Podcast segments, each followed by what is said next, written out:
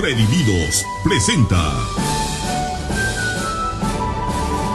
Iglesia por Internet. Porque la fe es por el oír y el oír por la palabra de Dios. Acompáñanos el día de hoy y recibe revelación del cielo. Queda con ustedes el apóstol Jonathan Mesa.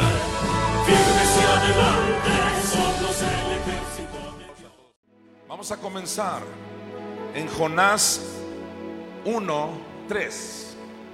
Y de ahí nos vamos a ir al versículo 5. Atención. Jonás 1, 3. Les voy a hablar de la presencia de Dios. A ver, todos digan, la presencia de Dios. Dice, y Jonás se levantó para huir de la presencia de Jehová a Tarsis y descendió. Cuando tú huyes de la presencia de Dios, desciendes. Cuando te alejas de la presencia de Dios, eso representa siempre un declive para tu vida. El diablo te dice, no, vas a, vas a ascender, vas a ganar más dinero, vas a ganar más no sé qué. En cuanto a Dios le concierne, todo el que huye de la presencia de Dios, desciende. Dios había llamado a Jonás para una función específica, para Nínive, y él agarró para Tarsis. Todo lo contrario hizo. Todos los aquí presentes tenemos un llamado de parte de Dios. No todos van a ser apóstoles, no todos van a ser pastores, no todos son músicos, pero todos tienen un llamado de Dios. No todos son profetas, pero todos tienen un llamado de Dios. Jonás hizo lo que tú y yo no debemos hacer. En vez de obedecer el llamado de Dios en su vida e ir a Nínive, él pagó, qué interesante revelación, pagó su pasaje para irse a Tarsis. Pagar implica dinero. Hay gente que va a invierte el dinero para lo que Dios no le llamó. Dios te llamó a algo, ahí invierte tu dinero. Dice aquí, y Jonás se levantó para huir de la presencia de Jehová a Tarsis y descendió. A ver, hágale así que nunca se te olvide, descendió. Eso pasa cuando huyes de la presencia de Dios. Desciendes y halló una nave que partía para Tarsis y pagando su pasaje. Eso es lo que nos decía el sucesor hace unos minutos, que Dios le reclama al pueblo cómo es que su dinero van y lo invierten en otra cosa que no es Él. Dios tiene que ser la prioridad en tu vida. Jonás pagó su propia desgracia, pagó para que se lo tragara un monstruo marino gente está pagando para que le venga un cáncer, no espero amenes ni likes. La gente paga para que te venga un accidente. Jonás pagó su pasaje a Tarsis. Pagó para que se lo tragara. Eso no era el plan de Dios. Nunca fue el plan de Dios eso. Hasta que salió del monstruo marino, ya hizo la voluntad de Dios, como muchos. Hasta que ya se los traga un monstruo y dice, Señor, ahora sí, ¿dónde queda Nínive? La gente quiere servir a Dios ya que le pasó algo. Tú no tienes que pasar por nada malo. Simplemente paga tu pasaje para Nínive, para donde Dios te llamó. Ya no huyas, ya no corras, ya no huyas de la presencia de Dios. Muchos tienen años huyendo. Hoy es el día donde dices, yo me reencuentro con la presencia de Dios. Señor, y aquí estoy para servirte. Dime a dónde quieres que vaya, porque ahora sí, te voy a obedecer. Pagando su pasaje, entró en ella para irse con ellos a Tarsis. Mira la última parte, dice, lejos de la presencia de Jehová. ¿Cómo le fue al hijo pródigo? Mal, porque también se fue lejos. Siempre enfatizamos el hecho de que el padre no menospreció al hijo pródigo, y eso es cierto. Pero pocas veces nos ponemos a pensar que si el hijo pródigo no regresa, se muere. Si el hijo pródigo no regresa a la casa del padre, se muere. De hecho, estaba a punto de morir, ya le faltaba todo. Ya estaba conviviendo con cerdos en vez de convivir con ovejas. y comía de las algarrobas de esos cerdos. Pero gracias a que tomó una decisión de volver a la presencia de Dios. Alguien diga aleluya. Hoy tú puedes tomar la firme decisión de volver a la presencia de Dios. Antes que el diablo tome lugar en tu vida, regresa a la casa del Padre. Regresa a tu vida de oración. Regresa a hablar en lenguas. Regresa a creerle a Dios otra vez. No importa qué persona o qué circunstancia te desanimó. Este es el día donde tú pagas tu boleto para volver al lugar donde Dios te estaba prosperando, te estaba manifestando su bendición. Señores, este es el día.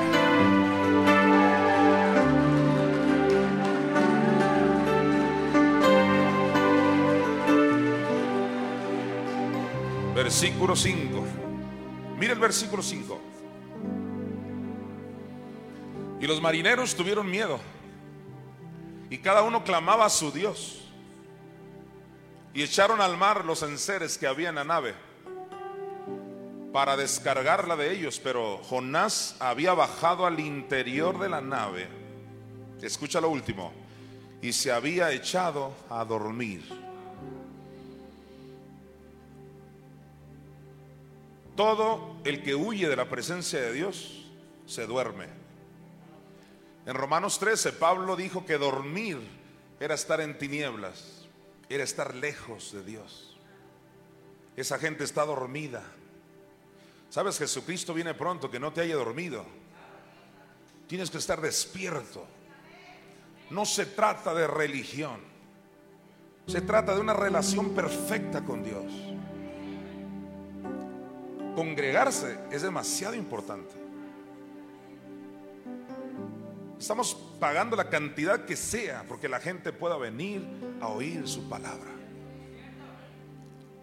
Por lo tanto, no te desanimes en el tiempo de diezmos y ofrendas. Puedes estar seguro que estamos invirtiendo el dinero para que miles conozcan al Señor. Les felicito por estar aquí. Dios tiene algo muy especial para cada uno de ustedes. Las personas que han estado dormidas, el Señor te dice hoy, despiértate tú que duermes y levántate de entre los muertos y te alumbrará Cristo. La frase levántate entre los muertos significa ya salte de ese círculo de mediocres, ese círculo de perdedores, ese círculo de gente que se quiere ir voluntariamente al infierno. Dice la Biblia el que anda con necios caerá. Así te dice el Señor. Ya, levántate entre los muertos. Y te va a alumbrar Cristo Jesús. Este es el día donde puedes hacer la diferencia tomando la mejor decisión de tu vida y regresar a tener un encuentro con la presencia de Dios. Dele otro aplauso a la presencia de Dios. Ella está aquí en este lugar.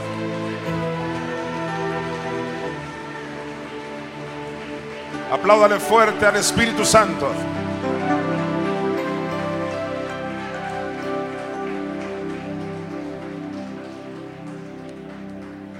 Vamos al Salmo 139, versículos del 7 al 8, si son tan amables. El salmista dijo esto, ¿a dónde me iré de tu espíritu? Jonás creía que pagando su boleto a Tarsis ya se iba a librar. Pero el Espíritu Santo es más aferrado que más aferrada que tú y yo juntos. No te va a dejar hasta el final. Y te va a insistir una y otra vez. El salmista dice, ¿a dónde me iré de tu espíritu? ¿En qué parte del planeta te puedes meter que digas, aquí estoy lejos de la presencia de Dios? Pues si te alejas por el pecado y la iniquidad, pero ella está ahí muy cerca de ti. Porque quiere volver a levantar tu vida. Está esperando que tan solo le des la oportunidad para levantar tu vida, para manifestar su poder, su sanidad. ¿A dónde me iré de tu espíritu y a dónde huiré de tu presencia? Yo quiero que notes que en el versículo 7, que es el que estamos leyendo, se usa intercambiable espíritu con presencia. Entonces, ¿quién es la presencia de Dios?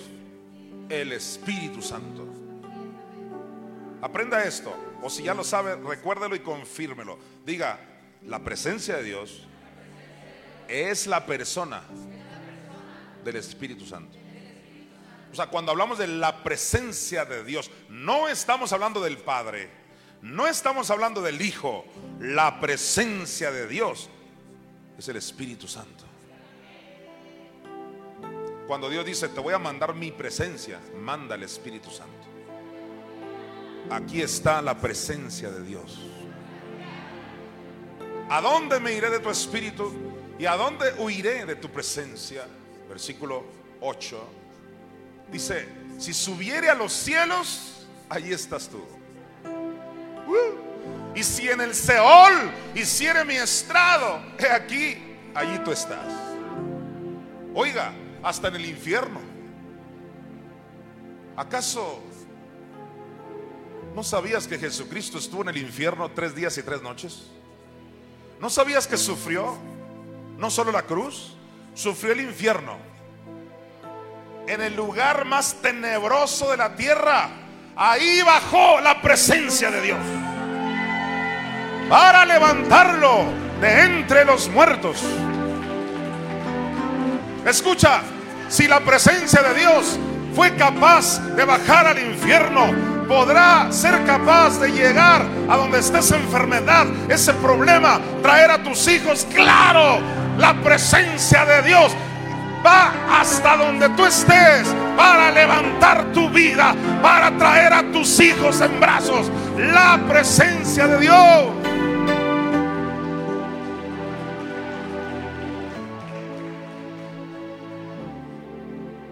Levanta tus manos ante su presencia. Dile gracias.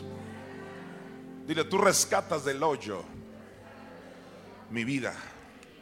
En Génesis 3, del 7 al 8, vemos cómo Adán y Eva, al igual que Jonás, también huyen de la presencia de Dios.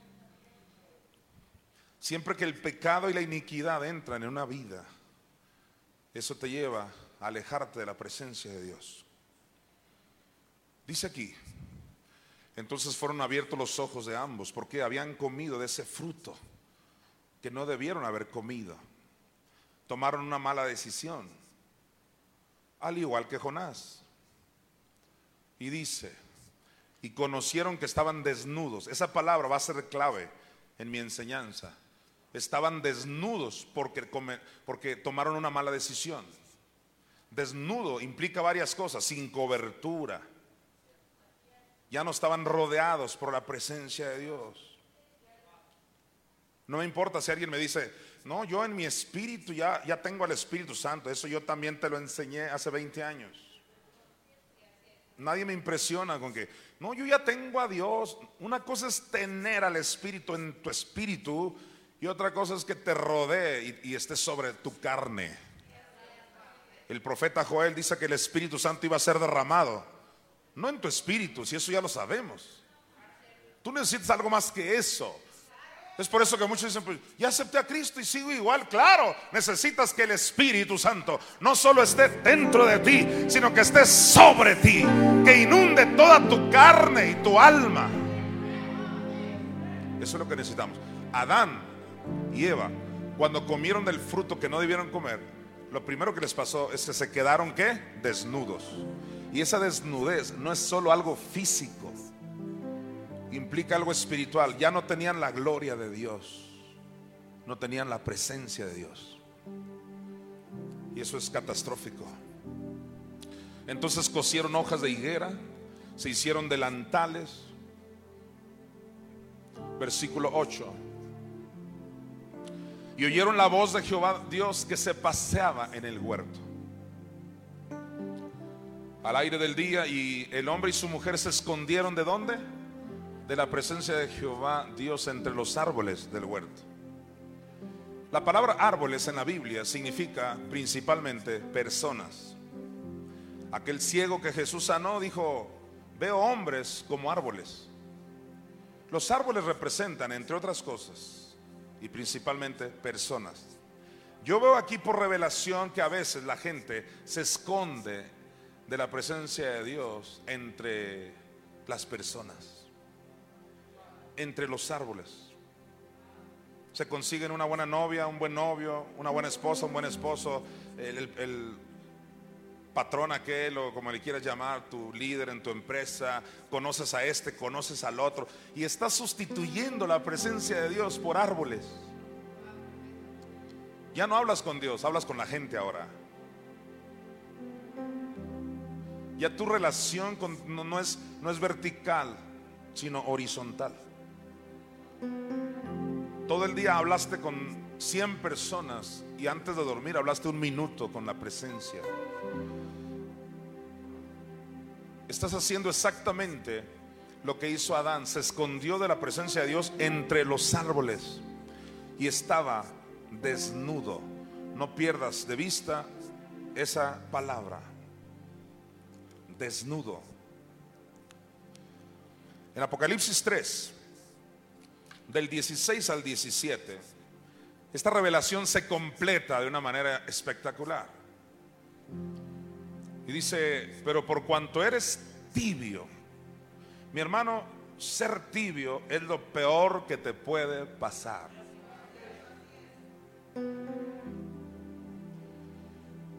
Digo, por lo menos fueras frío, tuvieras más remedio. Porque el frío, el que anda muy mal, muy mal, por lo menos dice, ando tan mal que necesito volver a Dios. Pero el que está tibio, o sea, no está ni frío ni caliente, cree que está bien. El tibio es el, el mediocre, el que se congrega de vez en cuando, medio alaba, no es ni lo uno ni lo otro, tibio. Medio diezma, medio ofrenda, medio sonríe, medio se mueve, mediocre. Siete jóvenes de Colombia, Dios los escogió para llevarlos al infierno y los escogió para llevarlos a ese lugar de tormento, porque la gente ya no está creyendo en el infierno últimamente. Y se los llevó para para que vieran cómo es tan terrible ese lugar de tormento, obviamente los sacó de ahí para que vinieran a testificar al planeta. Yo tuve a uno de esos siete jóvenes en Hermosillo y ella testificó. Es algo realmente impresionante. Sabes, yo creo en testimonios, yo creo en visiones. Dijo el gran maestro de fe, Kenneth Hagen, nuestro gran precursor de la palabra de fe, escribió un libro y dice, yo creo en visiones. Porque hoy en día la gente no cree en nada. Son religiosos, son tibios. No son solo ateos los que están afuera. Ateos, no creen en Dios. No, hay ateos adentro. No creen en lenguas, no creen en sanidad, no creen en el apóstol, no creen en los doce. Ateo. Tibio. La tibieza te va a llevar a una desnudez y lo voy a comprobar. Dice, pero por cuanto eres tibio y no frío ni caliente, te vomitaré de mi boca. Wow, ese es el Cristo resucitado. Ya no es el crucificado aquel que lo podías patear y ponerle una corona de espinas. No, él ya vino y murió, ya padeció y ya no está dispuesto a padecer nada. Aleluya. Este Cristo que te estoy leyendo en Apocalipsis 3:16 es el Cristo resucitado, el victorioso, el que ya venció el infierno y le demanda a la iglesia y le dice, si tú eres tibio, te voy a vomitar de mi boca. ¿Has vomitado alguna vez? Yo creo que todos. ¿Por qué vomitas? Porque hay algo que no concuerda con tu cuerpo y lo, tienes que desechar. Cuando Jesús dice, yo te vomitaré, dice, hay algo que no concuerda con mi cuerpo. Lo tengo que desechar. Me quiero quedar solo con lo compatible con mi cuerpo. Vinimos a México no a levantar una generación de religiosos, sino de creyentes, militares del reino. Gente que le crea a Dios, gente que se defina por Dios. No se oye ese aplauso para Dios. Si le va a aplaudir, apláudale fuerte a la gloria de Dios.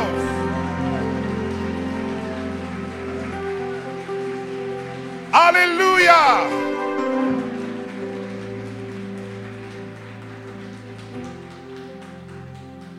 Versículo 17.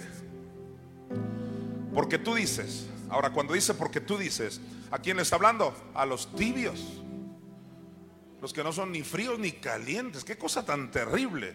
Estos siete jóvenes, cuando fueron al infierno, vieron a un grupo de personas que se estaban quemando, por supuesto. Y le dijeron, Señor, ¿por qué están sufriendo tanto esos?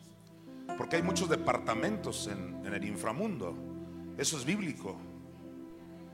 Y Jesús le dice, ¿sabes por qué están ahí? Dice Jesús, por normales. Se fueron por normales.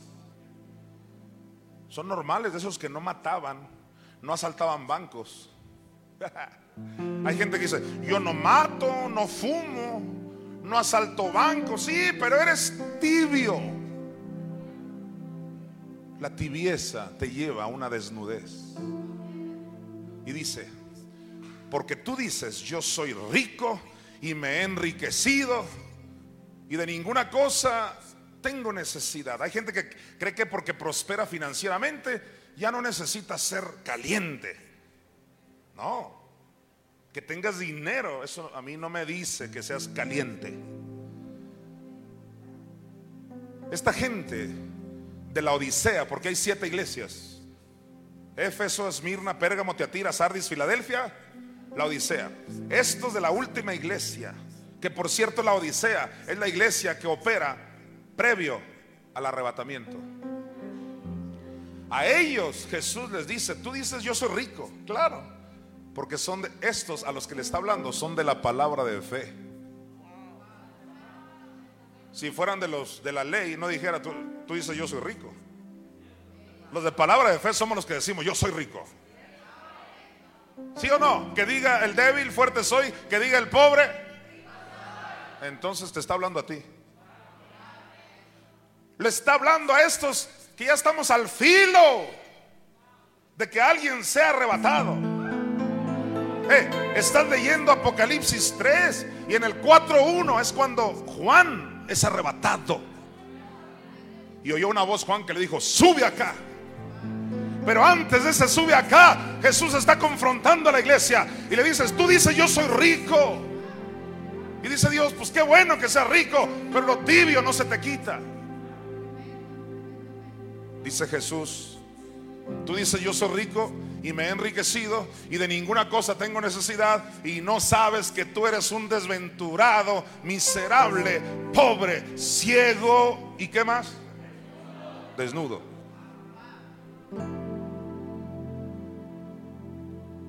¿Cuántos aceptan la reprensión del Todopoderoso? Les llamó desnudos. Adán y Eva cuando comieron del fruto prohibido, que en el hebreo es el fruto de la avaricia, quedaron desnudos y huían de la presencia de Dios.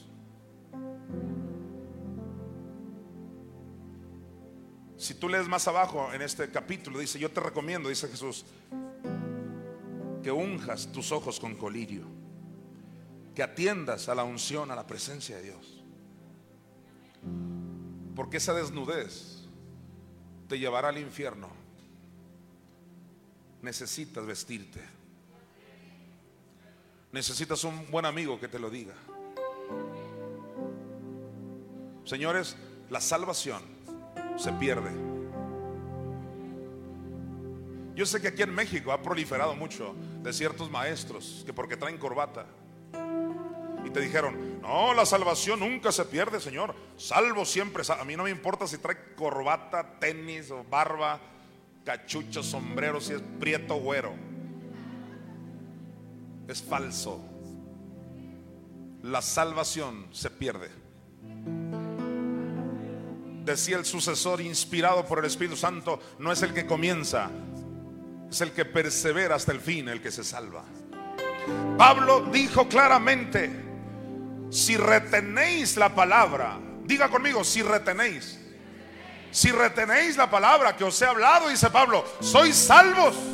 Si no creísteis en vano, necesitas quitarte esa desnudez ahora mismo. Apóstol, pero ¿cómo se quita esa desnudez? Con la presencia de Dios. Ella es la que te quiere rodear ahora mismo. Levanta tus manos, todos levanten sus manos hacia ella. Dígale, yo te necesito. Yo quiero un clamor, diga, yo te necesito. No quiero nada más. Dile, quiero nada más. No quiero nada más, sino a ti. Yo quiero oír la voz de los redimidos. Dígale, y yo no quiero nada más, sino tu amor. No quiero nada más, sino tu unción. Vamos, redimido, dile, más. No quiero nada más. No quiero nada más, sino a ti. Vamos, levanta tus manos, levanta tu voz y dile, y yo no quiero nada más, sino tu amor. Oh, no quiero nada más sino quiero nada más.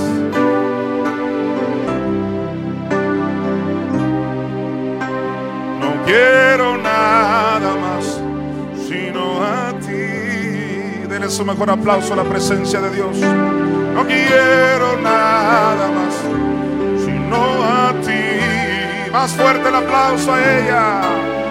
No quiero nada más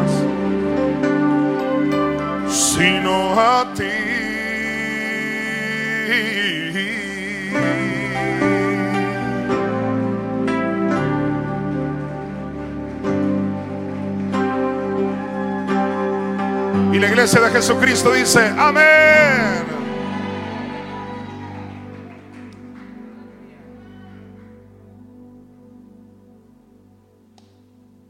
Pueden sentarse. Entonces los desnudos, ¿cómo empezaron? Siendo tibios. A ver, diga, la tibieza lleva a la desnudez.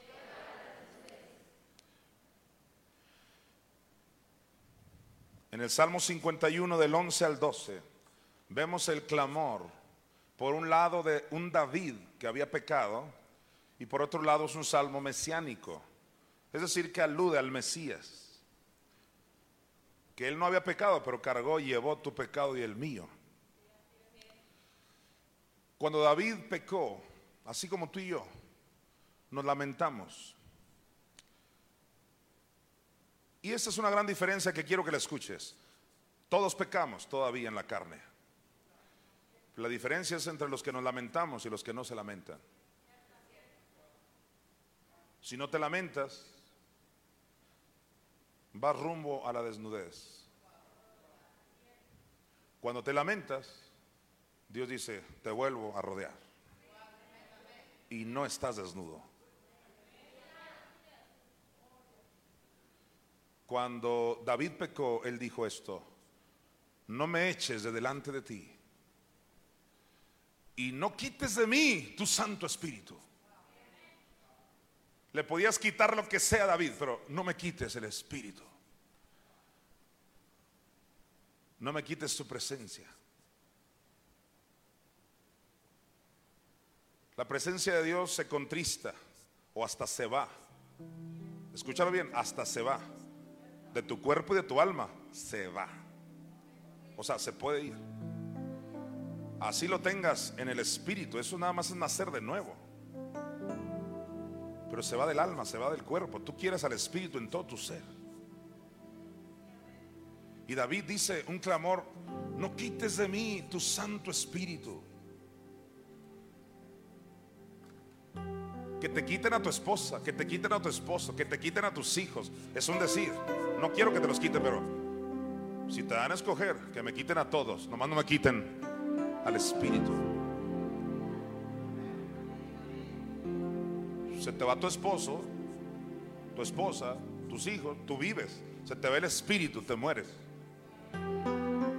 Se te va el espíritu, irás al infierno. Esto no es negociable. Necesitamos abrazar la presencia de Dios.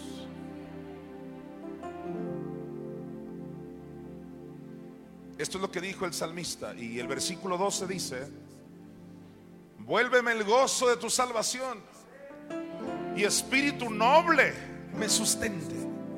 Querido redimido, el Espíritu Santo es una mujer, es nuestra madre y es un espíritu muy noble. En una ocasión yo la vi y era tan noble, indescriptiblemente noble. No hay palabras para describir esa transparencia, integridad, nobleza. Su rostro refleja nobleza.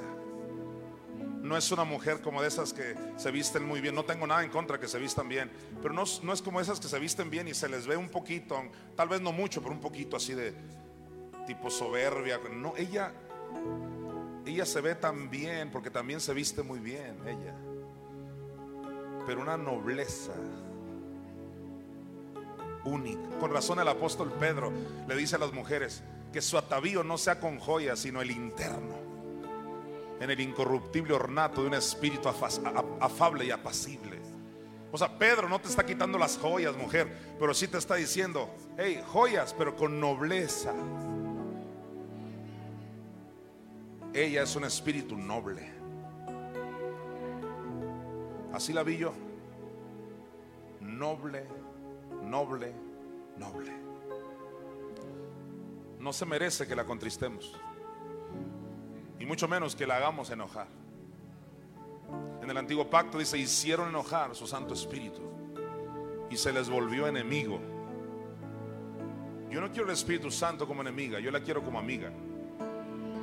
Apóstol, pero ¿a poco se le puede tener como enemiga en el nuevo pacto? Claro, ¿no han leído Santiago 4? Santiago 4, señores, nuevo pacto.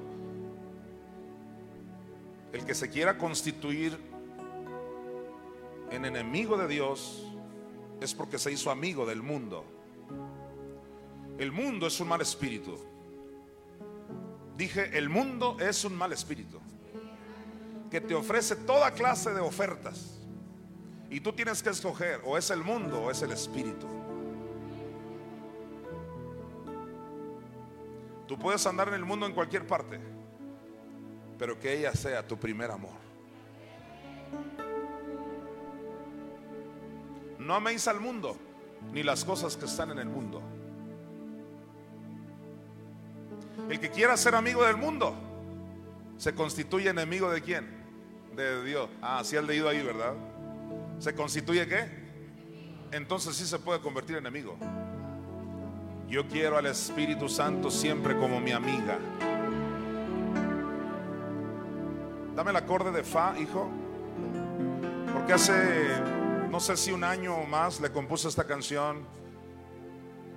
Que yo quiero que te aprendas si no te la sabes. Levanta tus manos ante ella. Dígale, te amo con todo mi corazón. Amiga amiga, mi compañera fiel eres mamá.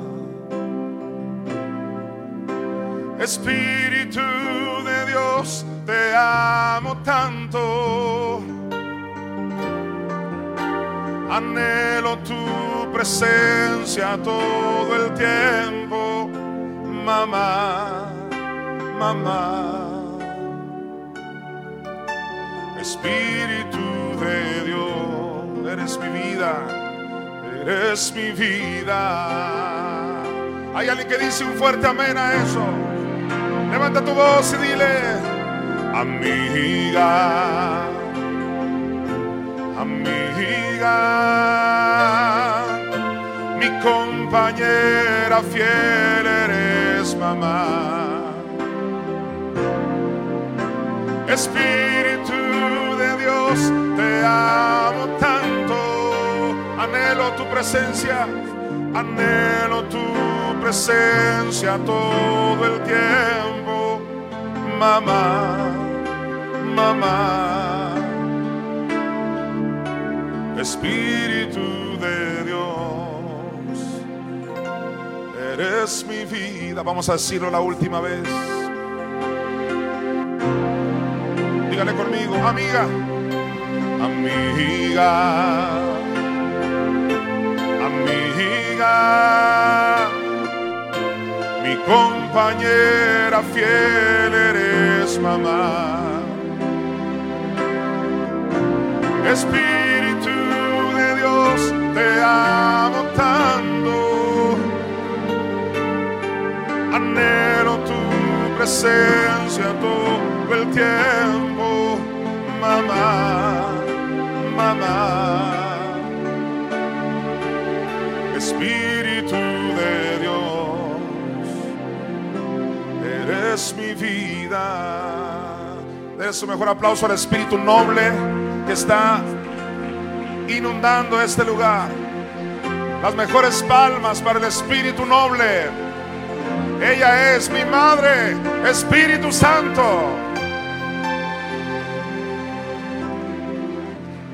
Aleluya.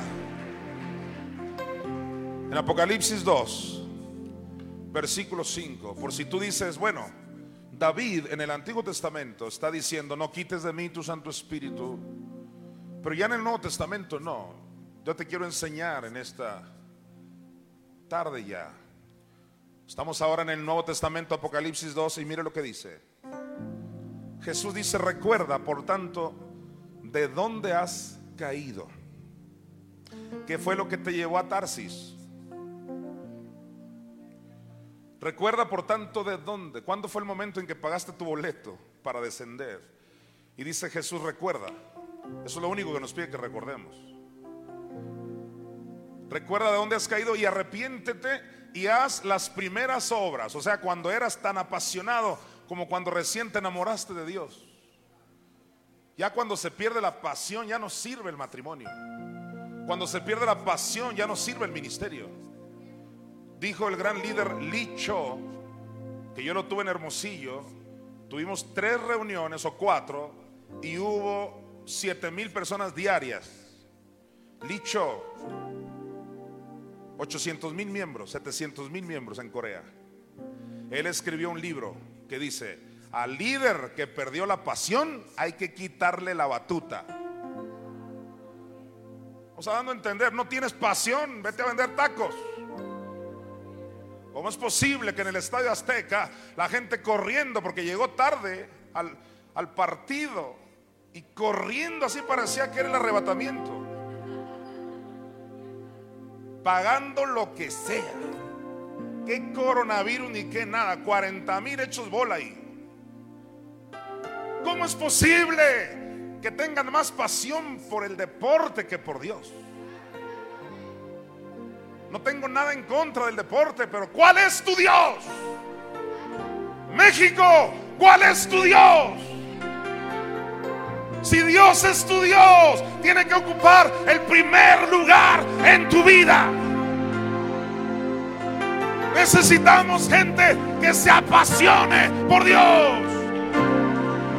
Gente que demuestre con hechos que Jehová es tu Dios.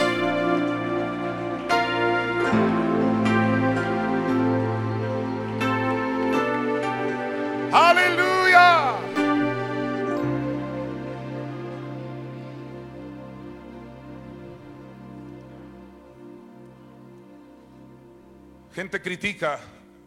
Esta hermana iba pasando por aquí y me dio un billete. Y gente dice, wow, ¿qué es eso? ¿Sabes qué es eso? Cuando vas al Estadio Azteca, te venden unas sabritas en 100 pesos. Y yo veo un montón de manos de gente. Una hamburguesa en 300 pesos. Y tú le dices, oye, ¿por qué tan cara? Así, así está la cosa. Eso es lo que nos dicen los precios. son los precios del estadio, te digo una cosa, ahora estamos en la iglesia de Jesucristo. ¿Quién puede criticar a una persona que diezma, que ofrenda? Si ellos le creen a su asunto, a su deporte, felicidades. Yo y mi casa serviremos a Jehová. Vamos a invertir el dinero en lo que nos dé la gana. Y nos ha dado la gana servir a Dios. Yo no escucho ese júbilo para el rey. Aleluya, aleluya. Dele gloria a Dios. Bendigo sus vidas. Bendigo sus vidas. Yo no vendo hamburguesas. Yo vendo aceite.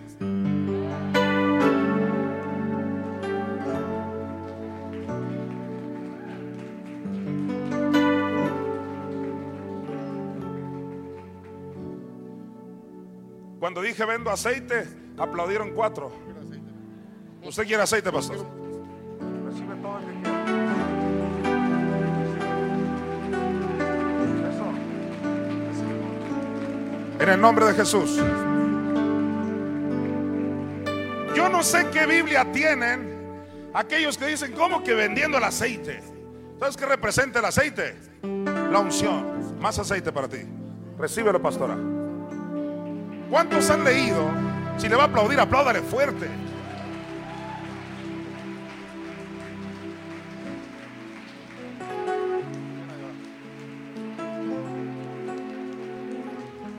¿Cuántos han leído en Mateo 25 la parábola de las diez vírgenes? ¿Acaso no fueron las prudentes las que agarraron aceite?